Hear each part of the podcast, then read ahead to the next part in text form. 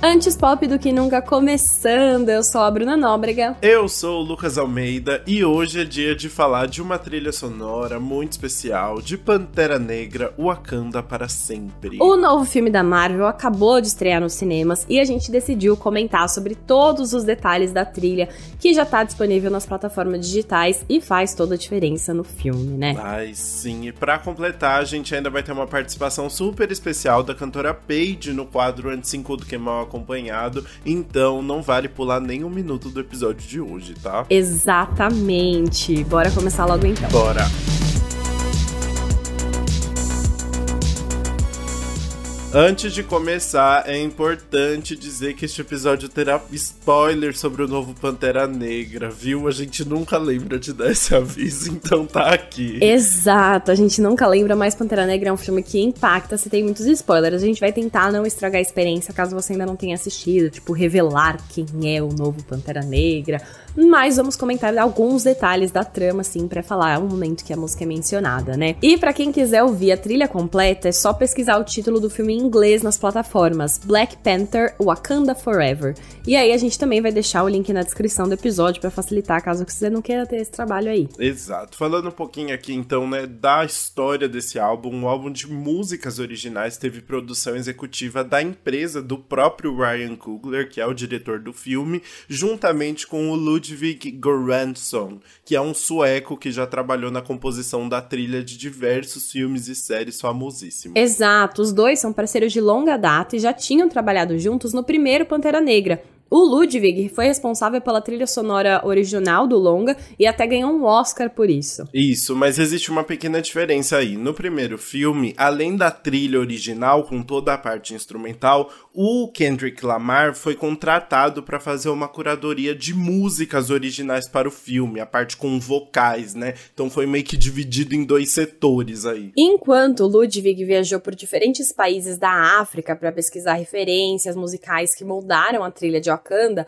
o Kendrick ficou responsável por reunir os artistas que criaram as faixas de rap e pop do projeto. All the Stars, uma música original cantada pelo Kendrick junto com a Cisa, chegou a ser indicada ao Oscar no mesmo ano, por exemplo, mas perdeu para Shallow, do Nasce Uma Estrela. Gente, parece faz 12 anos que isso aconteceu. Né? Não é? Loucura. Dessa vez, o projeto ficou todo nas mãos do Ludwig, e ele trabalhou, viu? Para começar, a pesquisa das referências musicais se concentrou em duas frentes. Ele foi pro Lagos, na Nigéria, para trabalhar com artistas locais, como foi o caso da Thames, que já comentamos por aqui. Exato, e aí depois ele foi para a cidade do México, já que uma boa parte do filme se passa na cidade fictícia de Talocan, né, que seria derivada ali da cultura maia. E aí por isso o Ludwig trabalhou com arqueologista musical, profissões que a gente não sabe que existe, né? Né? Eu não tinha ideia disso, achei muito bom. O nome desse arqueologista é Alejandro Rojas e ele foi justamente ajudar ajudar o Ludwig a entender tudo sobre música maia, que serviu como a base ali para grande parte das produções. Muito legal isso, né? Muito. De acordo com um comunicado da Marvel, o Ludwig passou mais de 2.500 horas trabalhando em toda a trilha do filme, em seis estúdios espalhados pela Nigéria e pelo México, como a gente comentou, mas também por Los Angeles e Londres. Ele trabalhou até no, no web, lá na, no estúdio de Londres, da Abbey Road, ah, sabe? Sei. Ele passou por tudo quanto é lugar. Uhum. E só para dar uma ideia aí da grandiosidade desse projeto, né? O álbum conta com a participação de mais de 40 cantores, 250 músicos,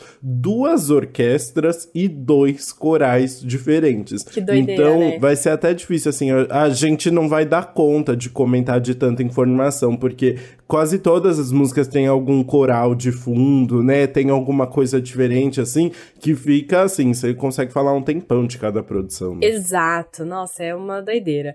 E nesse mesmo comunicado, o Ludwig ainda disse.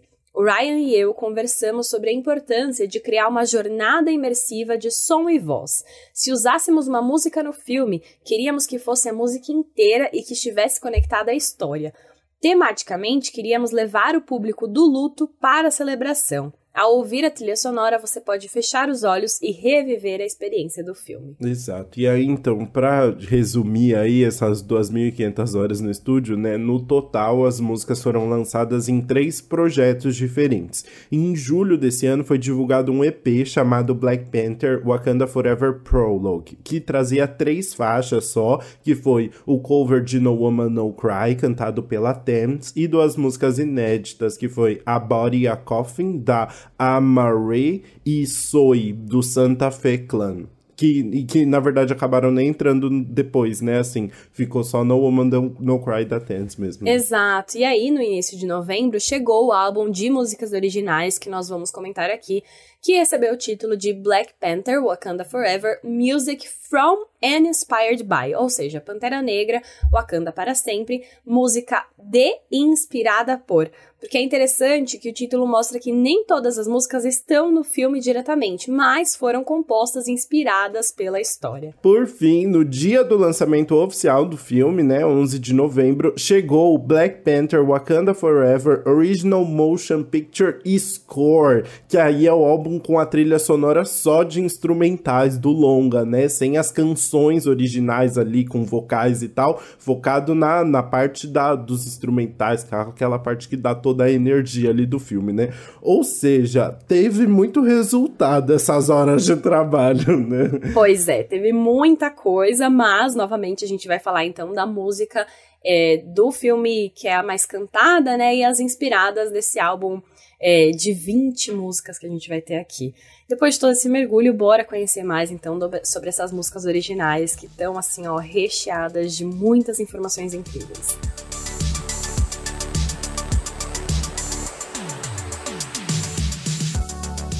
E o álbum já abre então com a famosa A Grandona, o lead single, a que chamou o grande auge, que é Lift Me Up, o primeiro single solo da Rihanna desde 2016. Eles chegaram grande, né? Chegaram com tudo. Nossa, sim, as pessoas estavam muito ansiosas para saber qual seria a primeira música da Rihanna depois de tanto tempo, né? Porque agora ainda mais com ela voltando pro Super Bowl, que, que ela vai lançar? Uhum. E aí foi música pra trilha sonora de Pantera Negra. E essa música é muito interessante, eu vou só falar isso primeiro, que quando eu ouvi ela pela primeira vez, porque ela foi lançada antes do filme, né? Bastante tempo, até umas semanas antes do filme, uhum. ela me impactou de um jeito. E quando você ouve depois do filme, para mim mudou completamente. Teve um impacto muito maior. Sério? Você sentiu mais assim? Senti. Sim, para mim teve, nossa, ganhou uma grandiosidade aí que eu não senti antes. Ah, legal. Eu não senti, sinceramente, não senti essa diferença tão grande, não, assim, de, tipo, um impacto muito maior. Mas eu gostei muito como a música foi colocada, porque ela toca ali no meio do filme só a partezinha instrumental bem rápida, num funeralzinho que tem ali, né? E aí você já sente um pouquinho de profundidade. E depois a gente vai ver essa música nos créditos um, da, com a música completa mesmo. E eles deram, eu fiquei chocado com a importância que eles deram pra música mesmo, né? Uhum. A te, existe um, um, negócio em Hollywood muito de ego, assim, que é muito importante na parte dos créditos quando um artista ganha um card só dele, quando o nome dele aparece sozinho na tela, né? Assim, sem outros nomes juntos. É. E aparece Lift Me Up, by performed Rihanna. by Rihanna. Tipo, a Rihanna tem o single card dela. Exato. ali. Então, assim, é um, tipo, um destaque muito grande. Eles realmente apostaram muito nessa música, né? Exato, não, foi realmente muito grande aí. E falando sobre a música em si, ela, você falou que ela é tocada ali no meio do filme, no funeral.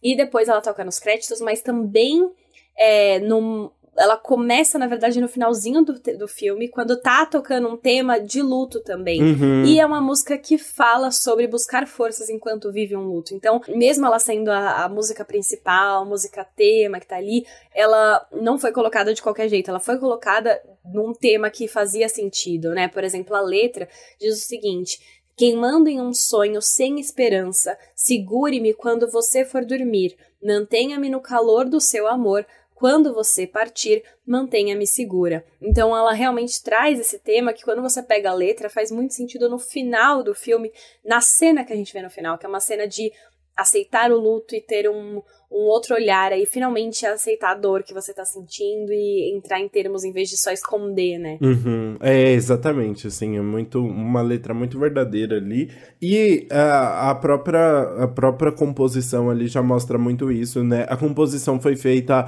basicamente, a gente já tinha comentado, tem a Rihanna e tem o Ludwig, né? Que serão os nomes mais óbvios ali. Teve a participação da Thames, a Thames foi uma das pessoas que mais teve envolvida aí nessa composição. E até o Ryan Coogler, o diretor do filme, tá acreditado na composição. Então foi uma música realmente, assim, passou na mão de todo mundo. Eu achei muito chique. E pra Variety, a Thames comentou um pouquinho sobre o que ela tava buscando na hora de, da composição, né? Ela falou: Eu queria escrever algo que retratasse um abraço caloroso de todas as pessoas que perdi na minha vida. Então ela se inspirou numa situação muito pessoal para para conseguir falar é, e, e, espelhar no, no que está sendo retratado ali no novo Pantera Negra, depois da morte do Chadwick Boseman. Né? Exato, e tem tudo a ver com a morte do Chadwick. O Ryan Coogler também comentou sobre essa música ele falou o seguinte: Estávamos procurando um grande artista que pudesse contar a história do filme, abraçar os temas do filme e apresentá-los ao público em uma embalagem diferente. Isso é o que o Kendrick fez tão lindamente com o primeiro filme. E este filme é diferente. Fazia sentido que fosse uma mulher e fazia sentido que fosse alguém que pudesse falar não apenas com palavras, mas com um sentimento de maternidade, porque esse é um tema muito importante neste filme. E eu acho que sincronizou com o momento em que a Rihanna estava nesse tipo de espaço em sua vida e ela estava aberta. A verdade é que uma vez que ela tocou a música, ela disse diretamente: Eu fiz isso para o Chad. O Chad nos uniu. Então, falando sobre Chadwick Boseman. E assim, trazer a Rihanna no momento em que ela não fazia música de jeito nenhum, é, tinha que ser um projeto muito grande, né? E ainda mais que assim, ela acabou de ter filho, de fato. E a gente achou que depois dela ter filho ela ia ficar paradaça, né? E não, ela, ela, realmente se conectou com o projeto. E muito legal essa parte da maternidade, porque eu não tinha pensado em relação a isso, né? Mas o filme traz muito de maternidade. E tem um luto diferente ali, né? E, enfim, acho que a Ariana deu um, um sentimento na voz ali que foi muito certeiro. Sim, eu vou falar sobre maternidade em outra música aqui, porque foi muito interessante depois de ver essa fala do Ryan, analisar algumas cenas e alguma a, a forma como eles foram construídas, assim, a, a, divulgação do Pantera Negra, porque a maternidade ela tá no filme, mas ela não é o grande tema do filme, assim, né? Tem, tem várias coisas acontecendo ali, existe uma questão muito forte de, de luto presente numa família toda, né? Numa nação toda, basicamente. Existem discussões sobre coloniza colonização, a maternidade ela aparece ali ligando alguns pontos só, mas é interessante analisar como eles tentaram construir essa narrativa e isso vai voltar daqui a pouco também.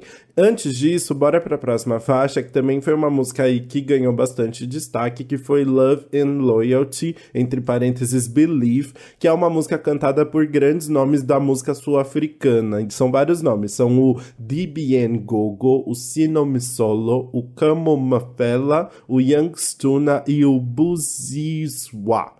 Se eu falei algum nome errado, eu sinto muito. Mas é, é uma música bem longa, é a música mais longa do álbum, com mais de seis minutos ali, né? E que promove esse, esse grande encontro logo no começo do álbum, assim, que é bem interessante também. E é muito legal, né? Porque é um grande encontro de músicos.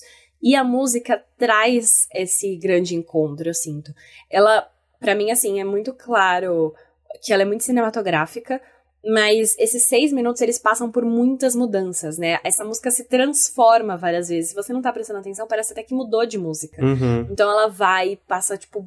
Ela não tem uma estrutura muito definida. Mas eu acho que ela é muito bonita por isso, assim. Eu acho que ela traz também um, um grande impacto aí pra começar esse álbum, vamos dizer assim. Total, né? E aí é muito legal porque já mostra também bastante a pesquisa do Ludwig e a o protagonismo que ele deu para as músicas ali nigerianas que ele estava escutando, né? A batida principal dessa da, da música é de amapiano, que significa os pianos na língua zulu, e é um o amapiano é um derivado da house music que surgiu na década passada na África do Sul, é um gênero um ritmo mais recente, assim, e que traz elementos do jazz e do lounge music, e, enfim, virou um grande sucesso aí, tipo, da, da África do Sul também, e é super interessante, né? E a, a música, a, a letra também traz mais elementos ainda, né? Pois é, não adorei saber mais sobre o Amapiano aí, porque a gente não tem tanto contato, né? Acho muito legal.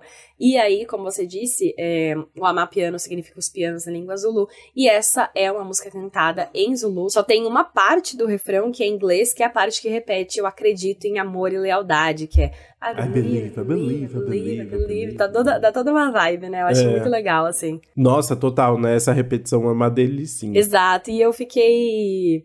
É, tentei, lógico, quando a gente tava assistindo, a gente falou, vamos tentar prestar atenção nas músicas, né? Tem momentos em que não dá, enfim, não dá para notar, ah, escutei essa música agora e aí a gente esquece depois quando sai. Tem momentos do filme que você se perde na história e infelizmente não presta atenção, mas tem momentos que a música chama muita atenção. E aí agora eu não, não, não tenho certeza absoluta, mas eu acho que essa música toca no final, quando a gente tá vendo, tipo, acabou o grande clímax, tá todo mundo se reorganizando, é, o Wakanda tá se reformando ali, essa música toca. Eu não tenho certeza agora se ela toca ali, mas eu acho, assim, quando eu saí, eu falei, acho que é. Mas fica aí, eu acho que faz sentido também, né? Tocar uma música mais de esperança nesse momento do final do filme. Uhum. É, não, total, faria muito sentido. Eu realmente não sei. é difícil tem, identificar, realmente. É, tem muitas. As músicas elas vão sendo tocadas ali, né? O Wakanda é muito vivo, assim, cada cena que mostra mesmo, se passa na cidade ali de Wakanda, né? Toca uma música diferente, assim, e eu não sei diferenciar uma cena da outra, porque eu acho que as músicas acabam tendo uma é, uma mensagem muito semelhante ali de mostrar aquela a, a, força da, daquela cultura, assim. Então eu não sei diferenciar muito uma de outra, tendo visto o filme só uma vez. Exato. Em um dia em que eu estava com sono. não, exato. Ver o filme só uma vez e, tipo, ainda assim, não são todas as músicas desse álbum que estão no filme, né? Então, às vezes, a gente exato. não vai conseguir nem identificar qual tava no filme e qual não tava. Mas enfim. Exato, a gente aí. tá aqui pra falar da música em, em si. si. e vamos falar da próxima música em si, que é maravilhosa, que é Alone, música cantada pelo Burna Boy e escrita pelo Burna juntamente com Ludwig e o produtor nigeriano P. Prime, com dois Is. Eu achei chiquérrimo esse nome. É um produtor famosíssimo também. Muito legal, né? E aí, é, essa é uma música que mistura algumas gírias nigerianas. Ah, aparentemente, o Burna Boy usa a língua Naija que mistura o inglês com outras línguas locais em algumas partes da Nigéria. Então é bem interessante isso. E fala sobre um momento de se, de se sentir fraco, de se ver vulnerável e tá. E se sentir sozinho mesmo, né? Que é o título da música. Exato, ele canta, né? Eu sou fraco, eu sou cego, dê-me força, eu preciso para o meu padi. É, padi é uma gíria nigeriana para um amigo próximo ali, um, uma, né, quem tá ao seu redor, de acordo com o Urban Dictionary, que é a minha. Eu, eu nunca usei tantos dicionários diferentes como nessa. Nesse, nessa, nesse roteiro. Nesse roteiro, porque eu tive que ir atrás aí de várias línguas diferentes. Sim. Então ele tá falando ali sobre também caminhar sozinho, mas, mas ter forças para continuar lutando por quem ele acredita ali, né? Também, que é uma, é uma mensagem Falar meio... de outras pessoas, é, né? É, é uma mensagem meio geral ali do, da trilha sonora, né? Sim, mas também tem momentos ali do filme, né? Às vezes é, você tá se sentindo ali sozinho, acho que é, pode se relacionar bastante com a jornada da Shuri, né? Ela tem bastante destaque no filme. Muitos momentos ela se sente ali sozinha, ela não quer aceitar o luto pela perda do irmão, né? Então acho que pode se relacionar bastante com a jornada dela. Ah, não, total, assim, tem tudo a ver com o filme, assim, é um grande, é um grande ponto ali, né? E, e eu adoro também o refrão dessa música, acho um refrão ah, gostosinho, bom. assim. Ah, e uma música bem delicinha ali, né? Sim, mas falando muito na história da Shuri, a gente pode ir pra quarta faixa, então, que é No Woman, No Cry. E essa é uma música que não é original, olha só. Esse é um cover cantado pela Thames, como a gente falou, nigeriana, e a versão original dela é do Bob Marley and the Wailers de 1974. Exato. E é bem interessante porque essa música ela foi lançada no primeiro EP, como eu falei, que foi na época que saiu um trailer de Pantera Negra lá em julho, que juntava essa música que juntava No Woman, essa esse cover de No Woman Don't Cry com uma música do Kendrick Lamar, que é Alright do, do To Butterfly. Porque em, em No Woman No Cry, no refrão, eles ficam falando, né? Everything's gonna be alright. E aí pegava também a música do, do o Alright do Kendrick Lamar ali. E Alright foi uma música que foi muito cantada durante o Black Lives Matter nos Estados Unidos ali, porque tinha esse tom de positividade de vamos ficar bem. É, então já foi uma junção super interessante ali no trailer. E esse trailer, se você assistir agora, é muito interessante porque ele é inteiro sobre maternidade, assim. Ele mostra muito a, a relação da, da, da rainha Ramonda falando sobre ter perdido a família e sobre como ela tá carregando essa nação agora. Ele mostra, tipo, a, a, a a mãe lá do, do, do namor dando, tem fazendo parto, assim. Então são várias cenas de maternidade construídas. Ou, se você rever o trailer é muito interessante, porque é isso. É um trailer inteiro falando sobre maternidade, basicamente. E então quando você relaciona com a frase do Ryan lá falando sobre essa, essa temática, você vê que for, foi algo que eles realmente prestaram muita atenção, assim, durante a, a concepção do filme. Gente, que legal! Eu não tinha nem ideia. Eu não tinha reparado nisso. Foi muito, muito bem reparado. E se a gente for pensar que esse foco tão grande em maternidade pode até ser visto como um pequeno spoiler, né? Da cena pós-créditos. Menina! É, leva até, é até isso, né? É um momento muito Nossa, importante. Nossa, a cena pós-créditos então... acabou de ficar interessante para mim, porque eu tinha achado um saco. Agora tá legal. Ai, você é muito chato. chato. Não, você é muito chato. chato. Eu sei. Gostei. Pois é, mas enfim, é uma música bem grande, impactante. E para mim, assim, mesmo não sendo original, parece que é, porque faz todo sentido tá dentro dessa trilha sonora, né? Sim, total, né? É, a versão da Thames é bem mais lenta, né? Uma baladona bem triste ali. E combina muito com a história da Shuri também ali dentro do contexto do que a gente tá assistindo, de, de tentar ver um, um lado positivo ali, né? Assim, de se tentar seguir em frente, né? Exatamente. Bom, mas vamos seguindo agora para a quinta faixa e agora a gente vai entrar nas faixas da inspiração mexicana, das influências maias, né? Finalmente. né? Exato. Que é Árboles Barro el Mar, uma música cantada pelo. pelo já tô falando meio espanhol aqui. Pelo. A hora.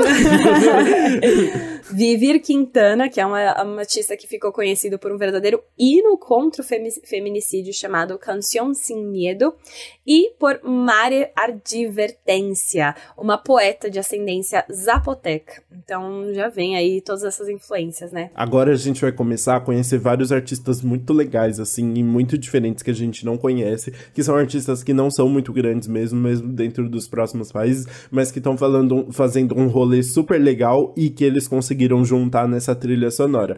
Então, Árboles Barro el Mar é a primeira música que a gente tem, que é toda cantada em espanhol ali, né? E fala junta, justamente sobre a história do povo de Talocana ali, né? Tá uma, é uma música que tá muito próxima ali sobre se a gente já exaltou muito a, a cultura de Wakanda, agora a gente vai exaltar um pouco a cultura dos Talocan. Né? Exato, que é a, a, o país, né, a nação do Namor, o vilão, teoricamente, do filme.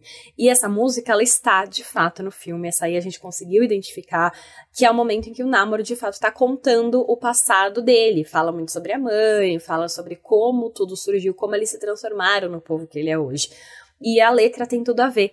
É, a letra diz o seguinte: e que todos os espinhos eu trouxe do exterior, reguei flores sem espinhos, elas nasceram em Yucatán. Então ele pega ali, né? Trouxe do exterior, aí eles vão pro mar, traz toda, enfim, essa influência aí na letra. Sim, e é legal porque são essa questão da, das flores ali, né? É, é muito próximo à história da, da planta ali, né? Pro, pro povo Talocan ali, né? Tem algo muito forte. Então achei muito bonitinho, assim, essa composição. Achei que tem tudo a ver. É interessante porque às vezes a trilha sonora fica fica mais distante, assim, da história em si. Por exemplo, o Lift Me Up, você não tem nenhuma menção direta, assim, à história do filme, né? Até porque os artistas muitas vezes não têm nem acesso muito à história do filme de fato, nesses filmes gigantes, né? Eles nem falam, assim. Mas como o Ludwig é muito próximo do Ryan Coogler, eu acho que existe uma, uma sincronia ali, uma junção muito boa, sabe? Assim, ele tinha,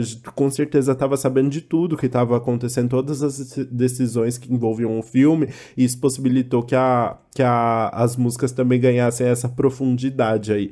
E, e tem uma, uma independência muito grande, assim, né? Além dessa parte cantada, toda bonitinha, no final a gente ainda tem dois versos que são só falados, assim, né? Verdadeiros poemas ali no meio. Então são músicas que também arriscam bastante, né? Exato. Esses dois últimos versos são poemas, de fato, né? Que aí é a parte da Maria Advertência, que é uma poeta mesmo. E aí a parte que ela fala ali ali, né? Tem uma batida muito legal de fundo enquanto ela tá declamando, e a letra diz: Quebra a terra o passo que arrasta a morte. Se o ciclo for cumprido, a vida volta. Mesmo na tempestade, não para. A causa continua a fluir como o sangue que este útero oferece. Novamente aí a maternidade presente e fala sobre esse ciclo, sobre essa continuidade, né? Uhum, chique, chique, chique. E a gente continua nessa mesma vibe na próxima faixa, que é Com La Brisa, que, em que o próprio Ludwig está acreditado como feat, e os vocais são da Fou de Kush, uma cantora mexicana de pop eletrônica aí, cujo nome, nome verdadeiro é Paola Maldonado. E aí, aí eu achei ela tudo, assim, já me apaixonei por eu ela. Eu também, a voz ah, dela é mentira. é muito incrível. Nossa, Sim eu acho que a voz dela faz toda a diferença na música e é muito legal, porque tem outra música com ela. Uhum. E a hora que começou, eu falei, meu Deus, é a mesma. E porque é uma voz muito fácil de identificar, é muito marcante, né? Exato, não. E, ah, e é uma música super água também, super talocão, né? Água.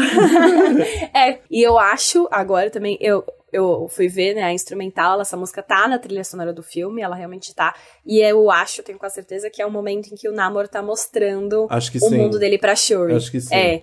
É. Sim, então também é uma música muito água, porque faz sentido ainda ser uma música muito água, né? É muito é. bom escrever uma música como água. que é uma música como água? Mas se você ouvir, ouvir com a brisa, você vai entender. Mas só explicando um pouquinho, é porque a música começa com uma harpinha ali, né? Os toques de uma harpa, umas, umas, umas cordas. E é dá essa vibe mais mágica, assim, mais lúdica. Depois, é o que eu acho que torna a música mais interessante, é que ela vai ganhando elementos eletrônicos ali, né? Tem um sintetizador e tal. Então vai ganhando um ritmo mais interessante, mais informações, assim. Então é uma música muito completa, acho, sabe? Que tem uma progressão muito gostosa de ouvir. Exato, muito. E a letra é bem romântica, né? Ela vai falar: Vou dar toda a minha vida para te tirar do escuro.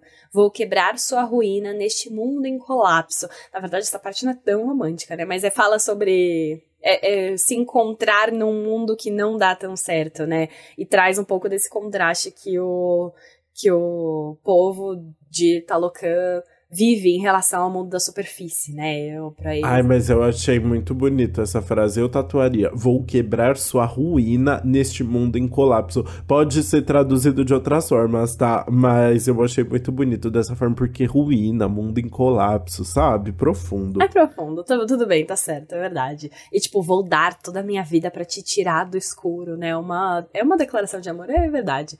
É que, tipo, é muito dramático e você fica, meu Deus, mas se você for pensar, é, é é romântica, tudo bem. Boa. Bora então continuar na, nas referências aqui em espanhol, na próxima faixa que é La Vida que vai começar a ter uns elementos em inglês, é importante porque depois a gente vai entrar numa leva de músicas em inglês, né? Mas La Vida é cantada pela Snow Da Project, que é uma rapper mexicana-americana cujo nome verdadeiro é Cláudia Alejandra Madriz Mesa, juntamente com o rapper californiano E40 E40, don't know. Como, don't know.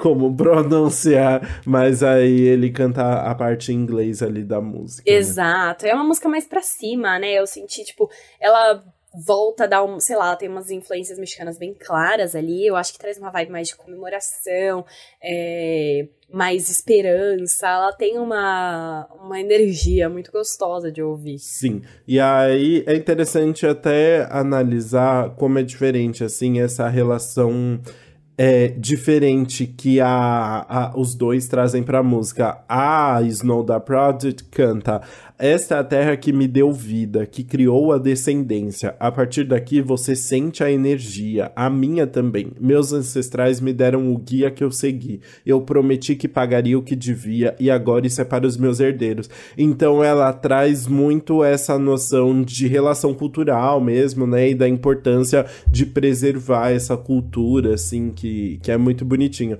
E o, o, o I40 ele traz umas referências diferentes aí. Exato. Na parte dele, ele vai vai falar: Aqui com as focas, baleias e tubarões, mantenha sua cabeça acima da água como a arca de Noé. Sua mordida tem que ser mais forte do que o seu latido, porque mesmo quando o sol sair, pode escurecer. Então aqui ele dá os avisos, né? Ele dá o... mais agressivo. É, né? ele fica mais atento, tipo, você precisa estar tá pronto para atacar, você tem que saber que tudo pode ficar pior de uma hora para outra. É, o sol vai sair, mas pode escurecer. Então ele deixa já uns avisos um pouco mais pessimistas, vamos dizer assim, ou um pouco mais é, realistas, dependendo. O que tem tudo a ver também com o Talocan falando com o povo da superfície, né? Que eles sabem que se eles não atacarem, ou eles acreditam que se eles não atacarem o povo da superfície, é uma questão de tempo até que a superfície queira explorá-los, né? A superfície é a gente, a Terra, os Estados Unidos. Os colonizadores, né? Os colonizadores. O... Exato. É uma música bem legal, assim, retrata bem aí um, esse, esse mundo. São músicas que, assim, você imagina é interessante porque isso acho que funciona muito bem. São músicas que você imagina os Talocão ouvindo, assim, né? São músicas que estão muito integradas ali com o que o filme apresenta sobre eles, assim. Não é uma música que tá falando sobre eles, é uma música que seria produzida por eles, né? Exato, sim, faz todo sentido. Bom, vamos sair então da sétima faixa e para a oitava, que se chama Interlude, que é assim, é um interlúdio, como o nome diz. É uma música mais rápida, tem pouca produção, assim, é mais focada nos vocais. Mesmo assim, ela tem mais de dois minutos. É um interlúdio longo, vamos dizer assim. É, é uma música completa, assim, né? Mas é porque ela é uma música mais simples, assim. É, então, mas, é, enfim, tem um grande impacto. E ela é cantada pelo rapper britânico Stormzy enfim, que a gente já conhece aí. E a voz dele nessa música é muito gostosa. Ela não precisa de uma grande produção, né? A voz dele guia a música sozinha, praticamente. Muito bom, né? É legal porque ele vai cantando ali e rimando sobre luto e sobre seguir o próprio caminho, aquela temática que a gente falou que aparece várias vezes, né? E aí ele fala: Se eu cair amanhã, então não há ninguém para culpar. Água debaixo da ponte, deixe queimar como uma chama. Você está aqui e isso me mata. Não estou entorpecido com a dor. Agora há sangue em minhas mãos, acho que somos o mesmo. Então ele já traz a questãozinha da vingança ali, né? Um pouquinho mais de violência, que é o, o que vira a temática do filme ali na, na, na parte final, né? Do longo. Ah, sim, sim, bom ponto. É. É, Gostei dessa, dessa puxada.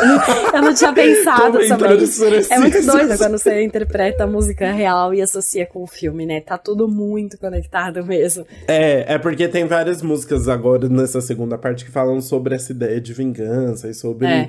né, tipo, sangue em minhas mãos, assim. Exato, exato. Mas, enfim, eu gosto muito dessa música. Eu acho que Stormzy tem uma voz linda que, eu, que guia, que podia ser muito maior do que só um pouquinho mais de dois minutos. muito bom, muito bom. Mas é divertido. É, bora pra próxima faixa, que é Coming Back For You. Não é a música da Selena Gomez falando que vai voltar com o Justin Bieber. é uma música do Fireboy DML, um cantor nigeriano que já lançou uma música com Ed Sheeran, menina. Você sabia dessa? É, não. Na verdade, eu, tipo, teoricamente saberia, não. mas eu não, não pesquisei, assim. Eu descobri com o seu roteiro. Ah, muito bom. Mas é que o é, Ed então. Sheeran tem feats com, com muitos mundo. artistas. É, mais que Exato. o Ludwig. Ele viaja mais que o Ludwig pra fazer as músicas, né? Total. Não, é só com um... Acho que foi com Shivers que ele lançou um remix para cada país, né? Hum, então, ah, não sabia, entendi. Ah, não, Two Step, Two Step foi que ele lançou um remix para cada país. Tem tipo 14 músicas, 14 versões de Two Step da, dele, que é cada uma com um artista de um país diferente. Tanto que aqui é o chefinho. Ah, eu não sabia dessa informação. Que maravilhoso, não sabia. Pois é. Mas não vamos diminuir o mérito do Fireball de Emel de ter uma música com Ed Sheeran e de agora estar na trilha sonora de Pantera. Não, é merecidíssimo, total. Ele é muito bom, né? E essa é uma música é, que começa. Eu não, não, enfim, vamos entrar. Começa numa vibes bem trilha sonora mesmo. Não sei se tocou no filme, uhum. mas ela tem um, uma, um crescimento aí que você fica, nossa, impacto. E aí ela se transforma num popzinho, então. É, e a voz do Fireboy combina muito. Então, quando ele começa a cantar e você ouve a música, você fala, ah, faz todo sentido ele ter um feat com Ed Sheeran, porque combina os estilos dele, sabe? E as vozes também. Então, eu acho que essa música traduz um pouco isso e enfim, tem uma vibe gostosa de ouvir. Sim, total. É essa questão de começar com uma vibe trilha sonora é muito bom, bem colocada aí. E é uma música que traz um, um gostinho de esperança, assim, né? Um gostinho de, de olhar para frente e seguir em frente, né? Ele fala: Bem, eu rezo para que o universo lhe dê muito mais do que você merece. E quando as lágrimas caem como estrelas cadentes, lembre-se de quem você é. Então, essa vontade de, de, de se unir, de lutar, né? E seguir em frente. Bem bonitinho. Exato, sim. Também gostei. Vem nessa vibe pop, complementa bem a trilha sonora, né? Eu acho que essa letra de esperança também entra ali. Mas a gente vai mudar a temática bastante quando entra na décima faixa, né? É They Want It, But No. É uma música assim, eles querem, mas não. Uma música de resistência aí, né? Total, uma música de resistência. Essa música é muito interessante. Ela é cantada pelo Toby Nwigwe e a Fat Nwigwe. Eles são um casal mesmo, casados, de, de, artistas dos Estados Unidos ali. E eu achei muito chique isso, porque eles cantam juntos, assim, e é uma música super forte, né? E é interessante ser um casal. Né? Exato, eu gostei bastante também dessa info, né? E aí, a gente falou, a colonização é um tema muito presente no filme, né? Tanto em relação é, a Wakanda, tem um, uma cena muito impactante, né, da rainha na ONU conversando com outras nações que querem que querem achar um motivo para invadir Wakanda, achar um motivo para consumir os recursos deles, né, especialmente o vibrânio. E aí ela resiste, né? Então, e ao mesmo tempo tem tudo a ver com Talocan, porque é, um, é esse país que vive isolado, mas eles estão sentindo que os humanos, né, que a, que os Estados Unidos e as nações colonizadoras estão chegando cada vez mais perto deles, de explorar os recursos deles, e aí eles estão eh, preparados para atacar, eles não vão se deixar ser colonizados. Então o filme traz muito essa questão. E a música reforça a ideia de resistência, de falar, não, eles querem, mas a gente não vai deixar. Exato, eles vão meio que listando ali tudo que as pessoas querem, tipo, falando muito da cultura negra, assim, né? Tudo que querem copiar, mas não, né? Assim, e é legal, porque acaba ficando uma música meio de ostentação, assim, mostrando o poder, né? E, tipo, tudo que que estão tentando copiar, né? Eles falam, tipo, eles querem o drip, eles querem o brilho, eles querem minha alma, e minha alma é, tipo, eles querem mais soul, né? Também falando da soul music ali. Eles querem o caminho. Eu mantenho o clipe e mantenho as apostas. Então, tem essa força, assim, ficou muito legal, né? Combina super. E ainda termina a música fazendo uma referência ali, tipo, a questão policial, né? Eles terminam falando, tipo, officer, officer, let me off, né? Assim, então tem... Sim um, uma potência muito grande ali, ficou muito legal. É, então, e é muito interessante porque se relaciona com o filme, né, total, com a, a questão da colonização que a gente comentou, mas traz muito pro contexto atual. Uhum. É, a gente falou do Black Lives Matter, né, a questão do George Floyd, que foi morto por um policial, essa frase deles ficarem gritando, policial me solte, é, retrata muito, né, a violência contra as pessoas negras, o racismo presente na sociedade, e eles trazem muito isso. Total, é uma música muito legal mesmo, que faz sentido muito dentro da trilha e fora também, né? Mas eu queria muito que você apresentasse a próxima música. oh, maldade. A décima primeira música é toda cantada na língua maia clássica. E aí o nome dela é, enfim, é nessa língua que eu é eu não quero nem né? eu não quero nem tentar falar porque eu sei que eu vou pronunciar errado, mas ela se lê Laili Kushaanoon. É mais ou menos isso. Olha, arrasou, arrasou. É. Mas é isso, né? Infelizmente, a, a letra nem tá disponível, assim, eu nem consegui encontrar a letra da música. Tem, tem uma outra música também depois que tá em maia, e aí as pessoas não botaram a letra, o que é uma pena, porque assim, o cara contratou um arqueologista, sabe? É. Só para aprender maia, assim, eles foram atrás de tantas pessoas, mas infelizmente não disponibilizaram a letra ainda. Espero que a Marvel faça alguma coisa e coloque essa letra em algum lugar. Mas o que é interessante é que, apesar da letra ser toda na língua maia clássica, é, as batidas são de rap, assim, né? Então ele faz essa junção, assim, mas é bem interessante. Exato.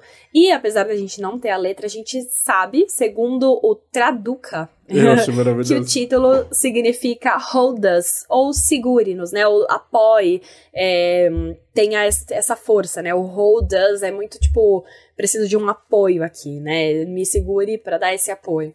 Então, acho que a, a letra da música talvez venha nesse sentido, de pedir ajuda, de buscar apoio, buscar alguém para, enfim, ser essa força. Sim, com toda a propriedade aí de tradução do dicionário Traduca com dois Ks, né? gente... mas só falando dos artistas por trás, tem alguns nomes creditados aí, mas eu achei muito legal que tem um, um grupo chamado ADN Maia Colectivo, que é um, tipo, aparentemente é um coletivo sobre, sobre Maia mesmo, né? Sobre músicas em, em, na língua Maia, que eu não consegui achar mais informações sobre, mas achei bem interessante. Aí tem o rapper Pet Boy também, o Yalen Kut e o Almayan Winnick. Então foi muito interessante como eles conseguiram encontrar as pessoas certas aí para criar essa música. Sim, não, sério, isso foi muito legal, né? A parte do coletivo deve entrar muito no coral que a gente falou que tem, né? Em algumas músicas, enfim, um, dá um impacto bem legal. Muito bom. Bora pra próxima faixa então, que aí já a gente vai para um rap bem classicão, que é Limoncello, uma música com o Odd Dave, que é um rapper que era conhecido antes como White Dave, e com o Future também, um nome famoso aí no meio. Exatamente. Esse é um rapzão clássico, né? E tem uma letra chique, a gente pode dizer assim? Eu achei uma música muito chique. Achei uma música chique. Explique, explique. Ai, não sei, tem, tem chiqueza, tem luxo, tem, tem luxo e ao mesmo tempo, sei lá, eu achei tão ai, de classe, sabe? Assim, achei tudo.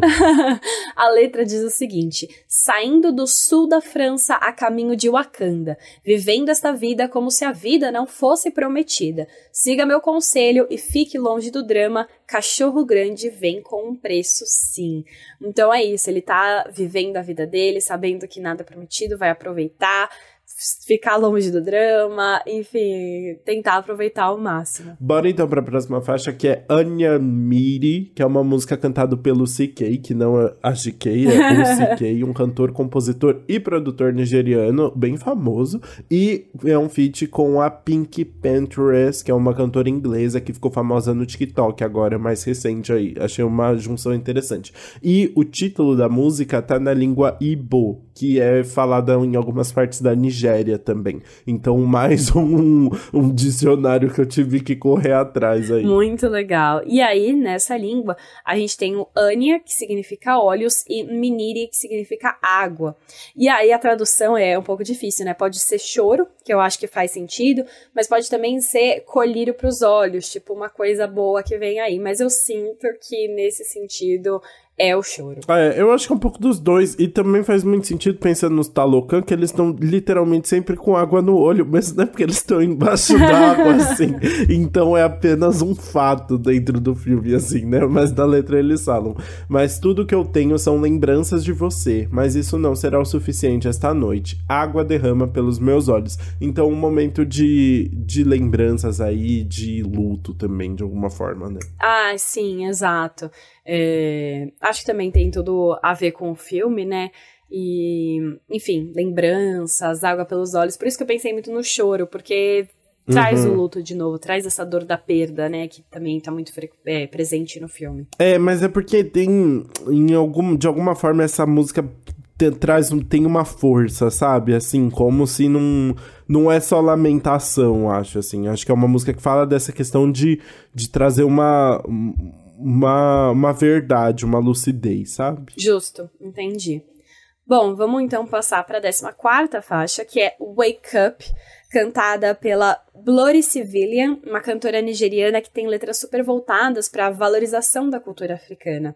Então, enfim, ela já dá, traz todo o um impacto. E é um feat com Rema, que é o rapper nigeriano que lançou música com a Selena Gomez recentemente. Olha só, temos aí então um nome conhecido e também Bloody Civilian, que é uma cantora bem impactante aí, e traz tudo isso na letra. Total. E essa música, ela traz, como né, já diz o nome, Wake Up, acorde, né? Tem essa questão de um, um impacto, uma vontade de se mover ali, né? De, de ir pra luta, assim, né? É, eu adoro que o refrão, ela é, é muito engraçado, né? Eles falam, ligue para a Titi agora e diga a ela que podemos ir para a África do Sul. Sim, diga a Titi agora que quando eu pegar a mala, nós vamos para a África do Sul. Então tem esse movimento aí maravilhoso de voltar às raízes. Eu achei muito legal assim, essa Sim, letra. sim, eu também gostei bastante. E aí a gente vai para a 15 faixa, que é Pantera. Pantera, sim. sim. que é, né, é, espanhol principalmente ali. A gente tem então não Panther, mas Pantera. Essa é uma música do rapper mexicano Alemão com o Rema também, seguido de novo novamente com ele. E é uma música que aí mistura espanhol, mistura inglês e a língua naija, que a gente comentou por aqui. Exato, né? Eu adorei que a Refinery 29 disse assim: se você gosta de rap e fala mais de um idioma, você pode ter encontrado o seu novo hino. Porque assim, só gostar de rap não é o suficiente, porque é bem complexo. Mas o, eu adorei os versos do alemão nessa faixa em especial, assim. Uhum. Eu achei muito interessante. O, como ele fala ali da, da questão de, de ser latino de uma forma bem interessante. Ele fala: Eu tiro a garra garras sempre luto como uma pantera. Nós te deixamos nos ossos como uma caveira. Todos os dias para o teste, eu nunca lhe dou a ova. Eu defendo o que me resta, me bate. Acho que eles não podem. Muitos me julgam mal só porque eu sou do México. Que tem uma relação com o filme da questão do nosso vilão também ser mexicano do filme, assim, né? Sim. Então já tem essa. Ai, muito, muito tudo, muito tudo. E que eu acho que conversa muito até com a, com a com as próximas faixas também um pouco, assim. Nossa, sim, essa letra ficou bem legal mesmo, acho que tem tudo a ver com o filme. Acho que é uma letra bem importante também aí, né, de é, se, enfim, lutar por si mesmo, defender as origens e não deixar se abalar aí com, enfim, os preconceitos. Total, total. Bora pra próxima faixa, que é Relê, que é mais uma das músicas que não tem a letra, infelizmente aí. Ah. Mas é uma, é uma música com, é, cantada pelo mesmo time de Love and Loyalty, que é o DPN Go Go, Sinome Solo, o Kamo Mafela, o Youngstuna e o. Buzizwa. É, mas aí também é uma música cheia de referências de Amapiano, traz muito das mesmas referências ali. Só que, infelizmente, essa não tem a letra. É, mas a gente pode falar sobre o instrumental dela, é uma música que começa mais lentinha, e aí ela cresce e volta depois, né? Ela tem uma evolução ali bem clara. E eu gosto muito do instrumental no final, porque ele tem um instrumental longo, ele tem esse instrumental cheia de, de referências do Amapiano, como a gente disse, né? De da, do gênero, né? Mas ele tem uns efeitos de sintetizadores no meio, do nada, aleatório, assim, colocado. E aí eu acho que dá um contraste muito legal.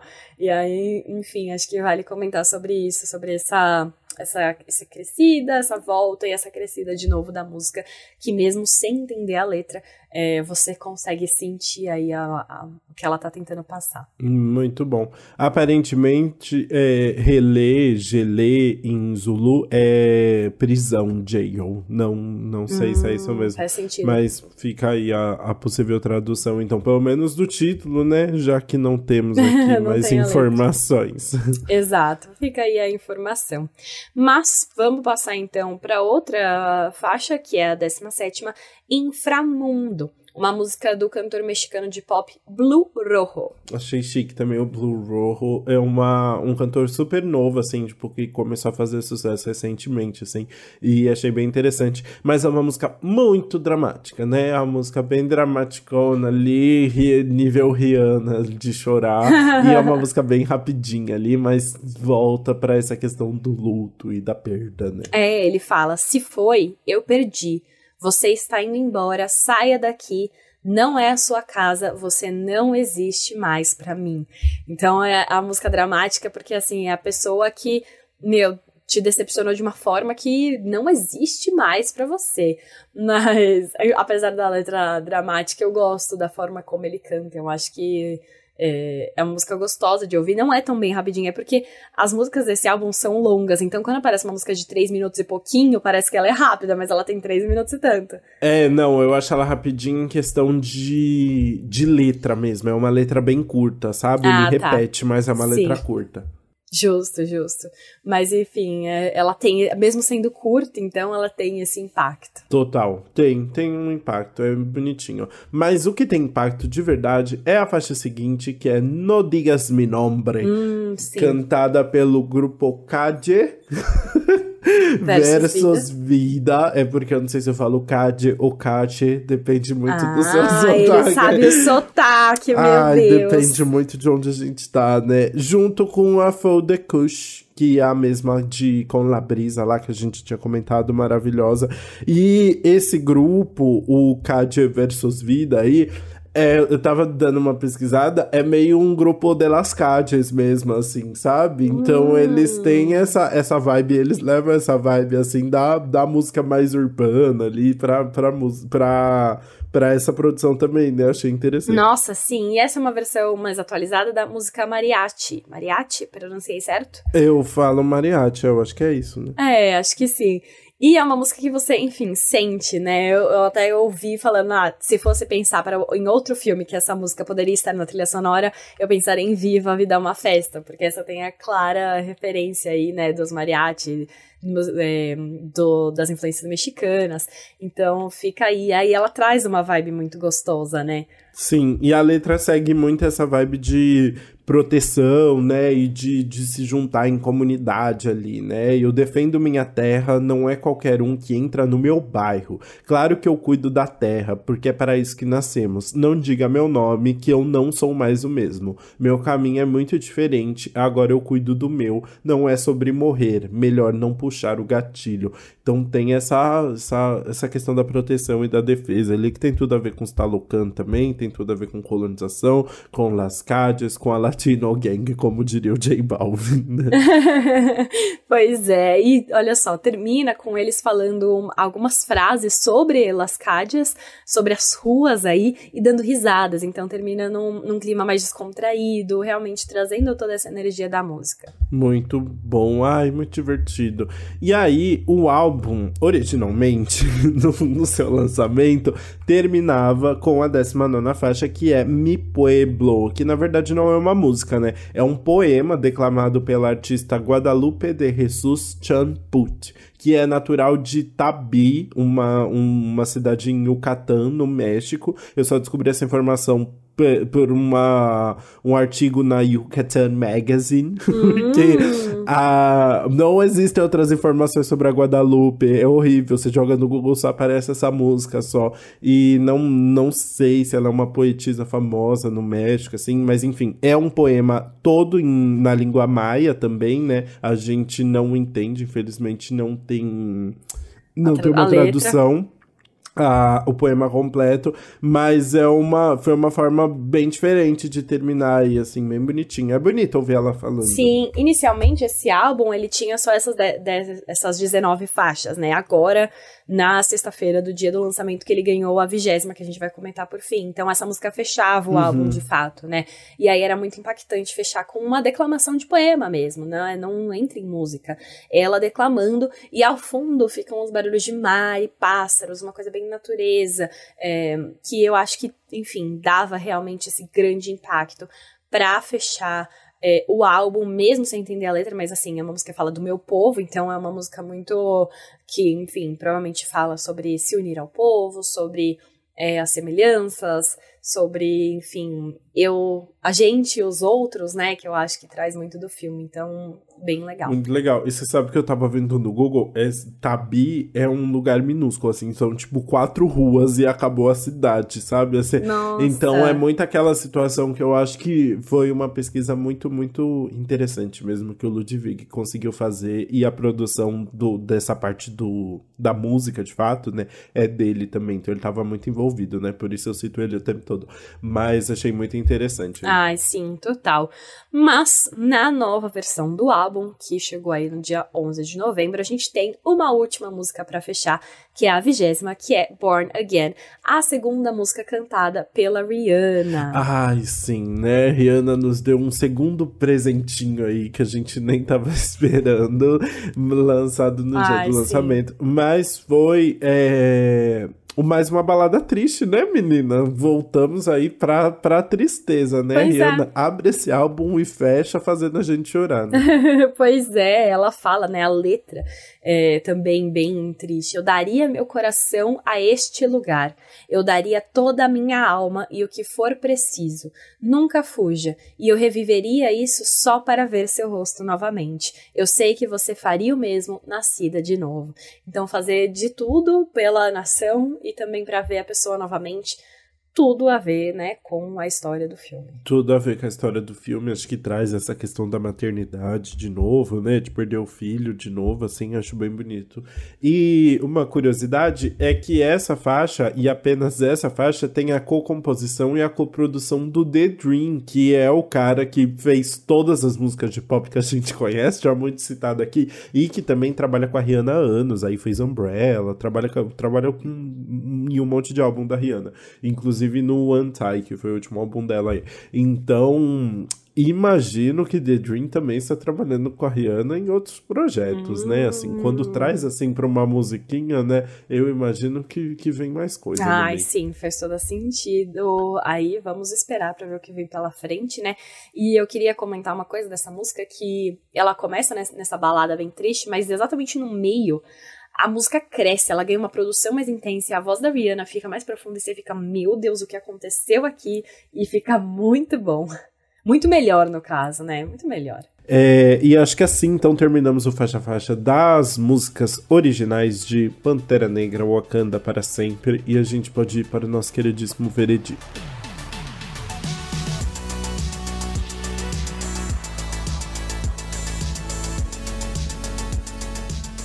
Bom, nesse veredito, eu não sei se vale a gente falar a música que a gente vai pular, porque eu acho que a trilha sonora, é, todas têm a sua importância ali, né? Eu acho que, enfim, a gente também não vai ficar com um álbum da trilha sonora no repeat, mas eu acho que a gente pode resumir falando na música que teve o maior impacto quando você ouviu.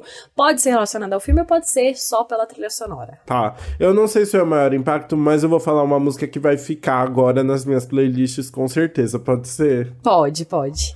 É com La Brisa. Maravilhosa. Ai, sim. Justíssimo. ai, é muito delícia essa música. Uma música, ai, muito do estilo que eu gosto. Tem harpas, tem sintetizador, tem a Foldecucha maravilhosa. Nem sei se o nome delas fala assim mesmo. Mas é tudo gostosa. A letra é bonitinha, sabe? Assim, romântica. Tudo, tudo, assim. Se entrega. É uma música que com certeza eu quero ouvir mais. Ai, sim, arrasou. Eu vou. Não vou falar Rihanna, porque Rihanna a gente vai ouvir muito de todo jeito. Ah, é, não vale é, a Exato. e eu, eu concordo com, com a brisa que você disse, eu achei tudo, mas eu gostei muito de Love and Loyalty Believe. É uma música que gruda uhum. e eu acho que uhum. traz uma energia tão gostosa e ela passa por muitas coisas e eu acho que é uma música que traz, tipo, três em um, sabe? Então é uma boa solução aí pra ouvir. Acho que faz todo sentido dentro do, fil do filme também e todos os nomes que ela traz. Achei que foi uma música bem legal. Sim, não tem, né? Tudo, não tem como não pensar no I believe, I believe, I believe, I believe, I believe. Nossa, é muito gostoso. Love Exato. É uma delícia. Uhum. E falando sobre a trilha sonora no geral, né?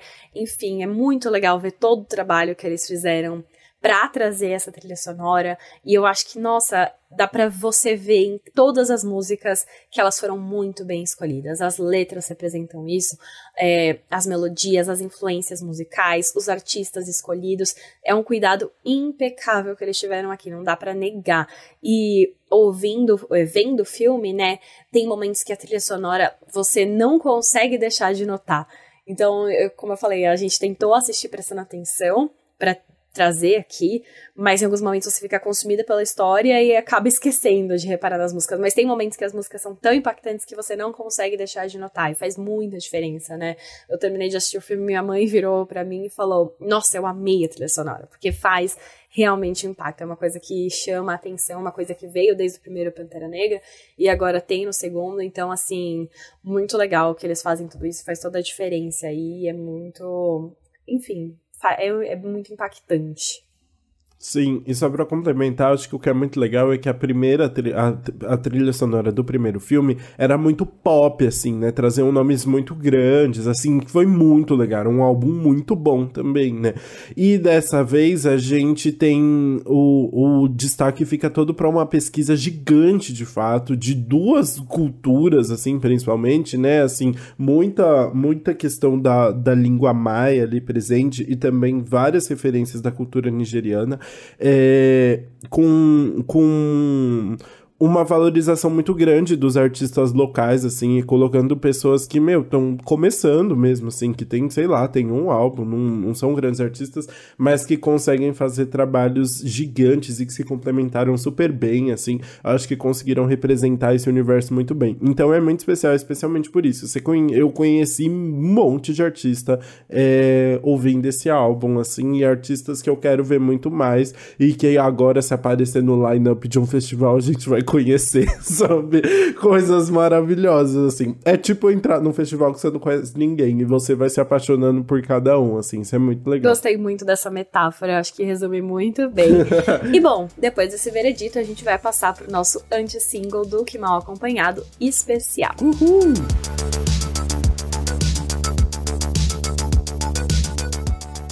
E o anti-single tá muito especial hoje porque nós temos uma convidada. Sim, a Paige é uma cantora e compositora mineira de 24 anos. Ela canta pop com misturas de R&B e hip hop e já lançou dois EPs solos, o Baby Girl de 2019 e Imagina a Gente de 2021.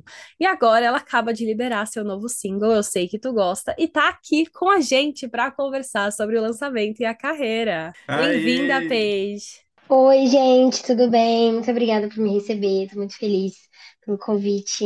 Ai, muito bom. Primeiro, antes de tudo, parabéns pelo lançamento de Eu Sei Que Tu Gosta e muito especial, música nova, fresquinha. É, acho que você pode começar contando então um pouquinho de como é que surgiu a música, a parceria com o Jones também, como vocês se juntaram aí para essa faixa. Eu conheço o Jones há um tempo porque a gente trabalhou no álbum de um amigo, acho que foi 2020 mesmo, 2021. Aí ele me chamou pra, pra, pra gente fazer alguns trabalhos, algumas músicas, ele me chamou pra ir no estúdio dele. E aí eu fui, e a gente ficou um dia inteiro lá em Nova Lima, escrevendo essa, essa música, eu sei que tu gosta. Ele já tinha o beat, ele disse até que tinha já feito o instrumental pensando em mim, assim, com algumas referências internacionais.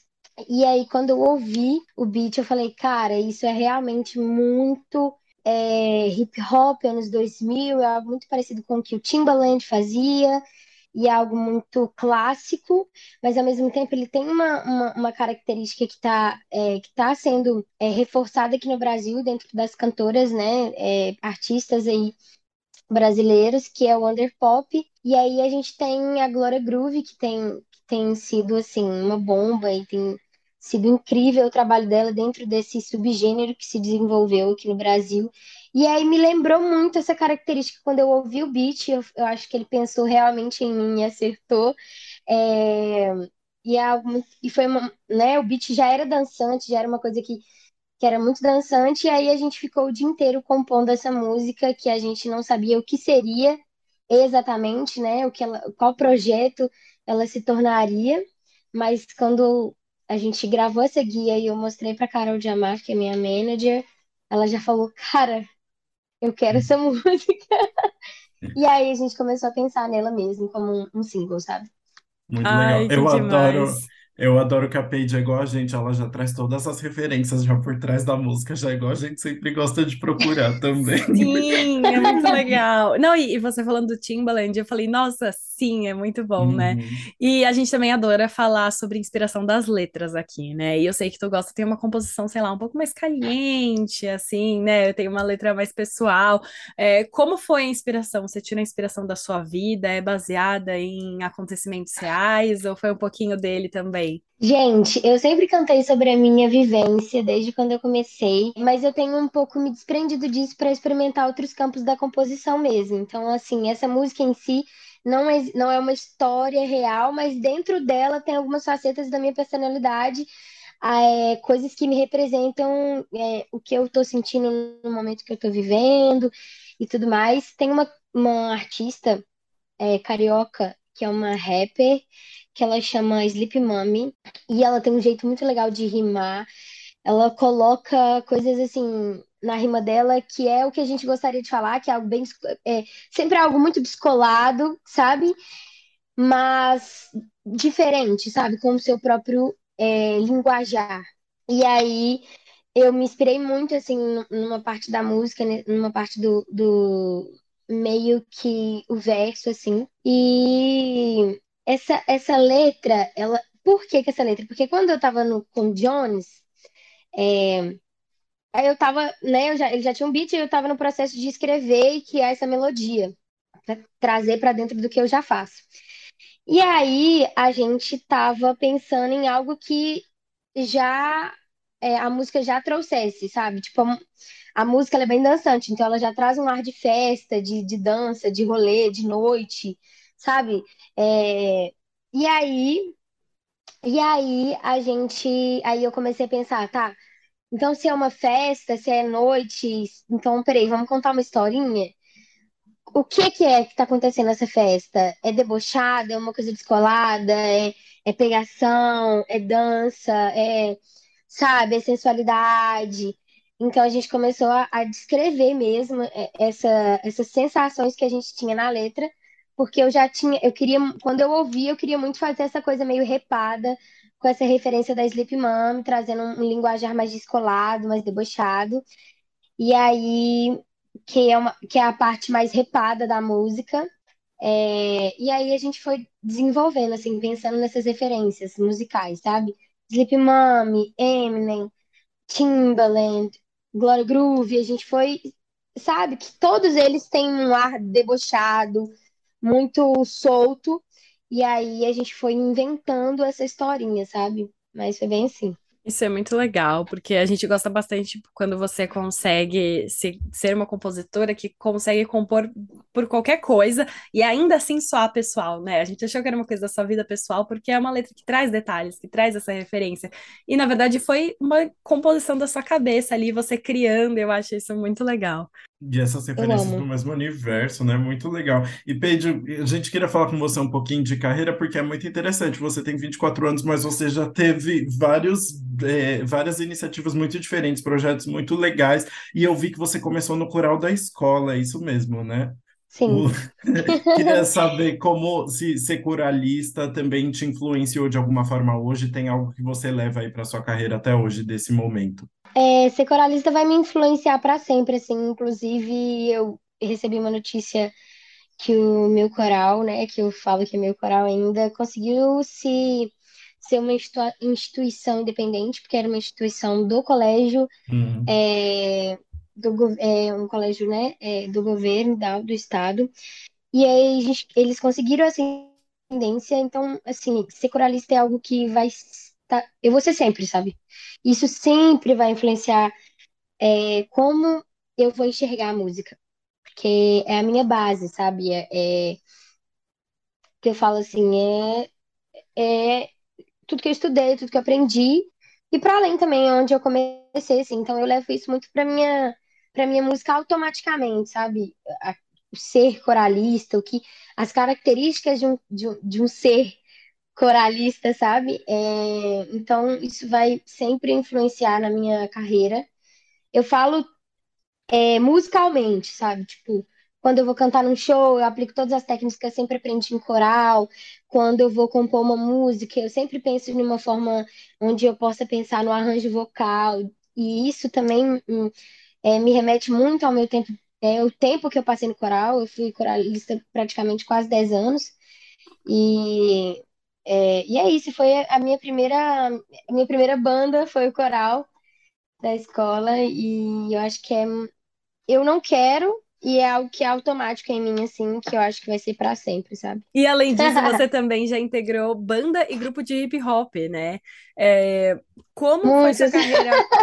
Então, como sua carreira saiu do coral, foi pro grupo, e aí quais foram seus maiores desejos quando você foi apostar de vez na carreira solo? Tá, agora é o meu momento. Gente, é, eu acho que é muito importante, assim, a minha história é muita coisa, mas eu entrei no coral com, aos 12 anos, mas é porque era um coral da escola e eu uhum. já queria ser cantora. Então, era o primeiro lugar onde eu podia me mostrar, porque aí eu ia poder me, me mostrar nas apresentações que o coral fazia para as salas, para as turmas. E aí eu comecei a ser solista, né? Então, eu fui a primeira solista do coral da minha escola. E isso é uma coisa que a galera fala muito do coral ainda, que a gente tem contato. Então, eu queria muito já me mostrar no coral.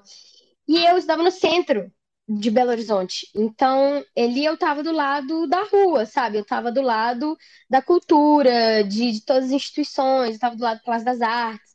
Então, foi muito, para mim, foi algo, foi uma, uma porta mesmo para eu poder sair da escola e ir para um sarau que estava perto dali, sair para a escola e ir para debaixo do viaduto, assistir as batalhas de rap e mostrar um pouquinho e estar tá ali tentando conversar com as pessoas que estavam dirigindo aquela, né, esse movimento. Então, é, foi, eu sempre tive o sonho de cantar, eu sempre quis ser cantora. E com os meus 13, 14 anos, eu fui começar a sair da escola e ir para esses lugares culturais. É, não me importava se era do erudito, se era do rap, se era do MPB, porque é, era música e eu sempre fui muito amante da música em todos os campos dela. É, então foi, foi a rua, assim, que me levou, que foi a minha conexão com os palcos, todos os tipos de palco. E eu sei que, que depois, em 2018, foi o meu start, porque eu já estava formando. Então eu ia conseguir estar é, tá fora da escola, eu ia conseguir focar mais na música em questão de trabalho e desenvolver o que eu precisava desenvolver, criar uma equipe, enfim, foi quando eu falei, não, agora eu formei, agora eu já não tô mais na escola, não tô no coral, não tô, né, vou sair da minha banda que eu tava até então, porque eu já tava na necessidade de mostrar as minhas músicas que tinham totalmente um lado diferente de tudo que eu já tinha interpretado, de tudo que eu já tinha cantado, e foi em 2018 que deu o meu start para eu começar e lançar Brasil e lançar Baby Girl, que foi o meu o meu início mesmo aí no mercado, né, na indústria. Legal. É muito, é muito legal isso, e eu acho muito interessante como você conseguiu trazer referências muito claras ali, seja do pop, do R&B, muito do, da década de 90 também, no, em tudo que você faz hoje em dia, que você está lançando, né, tem sempre alguma referência ali. Essas referências vêm dessa época também que você estava ouvindo música ali depois do colégio, de, de onde vem, em que momento você, você decidiu incluir na sua própria música, na sua estética também? Eu sempre, eu sempre escutei muita música, todo tipo de música. É, a minha família tem muita ligação com a música, com a arte, mas como, como uma caçula sempre sofre muita influência da irmã mais velha, do irmão mais velho, a minha irmã foi a pessoa que mais me influenciou. Então eu cresci escutando musicais, é, eu cresci escutando músicas desde Rascal Flatts e, e, e, e Ariana Grande até T-Pain, e aí também é, teve a influência da música brasileira como Djavan, Jorge Versilo, e, e, e, enfim, essas referências elas vieram comigo muito antes de eu é, poder mostrar o meu talento, a vontade que eu tinha de cantar. Eu já carregava essas referências da minha infância, assim, sabe? Ah, isso é muito Algo legal. que foi construído natural. A influência. Muito chique. a influência da família também, né? Acho É muito muito legal. legal. Sim. E aí, então, pra gente fechar aqui, a gente, enfim, sempre cita várias músicas que estão sendo lançadas. A gente, obviamente, vai indicar para todo mundo ouvir, eu sei que tu gosta, mas queria que você também trouxesse é, algumas outras músicas que estão na sua playlist atualmente, que você indica para todo mundo ouvir também. Ai, gente, ai meu Deus, é muita música. Mas eu costumo, primeiro é, de tudo, eu costumo indicar é, os meus parceiros, é, as minhas maiores refs, que são pessoas que estão do meu lado, primeiramente. É, eu vou indicar a Isa Sabino, que é uma grande artista e uma grande amiga também. É, todas as músicas dela, mas eu, eu gosto muito de Eu Te Conto, que é uma, da, uma das músicas do último EP que ela lançou. Tem Bruja também, que é uma música da Isa Sabino. Eu costumo escutar também muito PJ, com o último EP meio tristinho. Mas eu tenho escutado, assim, é, bastante. Aqui no Brasil, eu tenho escutado Pablo Vittar, que eu tô muito no, no pique de dança e, e- e nessa nova fase. Então, tipo, a meia-noite, descontrolada, sabe? Gosto muito dessas músicas. E eu acho que, eu acho que é isso. Senão eu vou ficar aqui até Daria para ficar mesmo comentando, né? Mas muito legal. A gente adorou esse papo, te conhecer melhor, saber mais das influências. Muito obrigada por ter separado um tempinho para participar do Antes Pop do que nunca. Gente, muito obrigada por me receber. É muito importante para minha carreira e para tudo que está acontecendo. E obrigada. E a gente agradece muito. E ouçam, eu sei que tu gosta em todas as plataformas de áudio já, por favor. E Sigam todas as músicas da também. Paige, né? É, você Ai, quer aproveitar para deixar aqui suas redes sociais, onde o pessoal pode te seguir? Gente, é, no Instagram e na maioria das redes é arroba babypage. Segue a Baby lá. E acho que no Twitter e no, e no TikTok é arroba babygpage. Boa. Combinado, então. Tá, Segue lá no obrigada. Spotify. Isso aí. Sim. Inscreve no YouTube. E assim terminamos mais um episódio do Antes Pop do que nunca. Muito obrigado para quem ouviu até aqui e conta pra gente o que você achou da trilha sonora de Pantera Negra, Wakanda para sempre. Se você já ouviu a música da Paige também, Bru, conta aí nossas redes sociais. Exato, comente tudo com a gente. A gente é Antes Pop do que nunca no Instagram e no TikTok, Antes Pop Podcast no Twitter e antespopdoquenunca.com no site para você acompanhar as novidades por lá também que a gente vai postar. E é isso, espero que vocês tenham gostado e a gente se vê na próxima terça-feira. Até terça!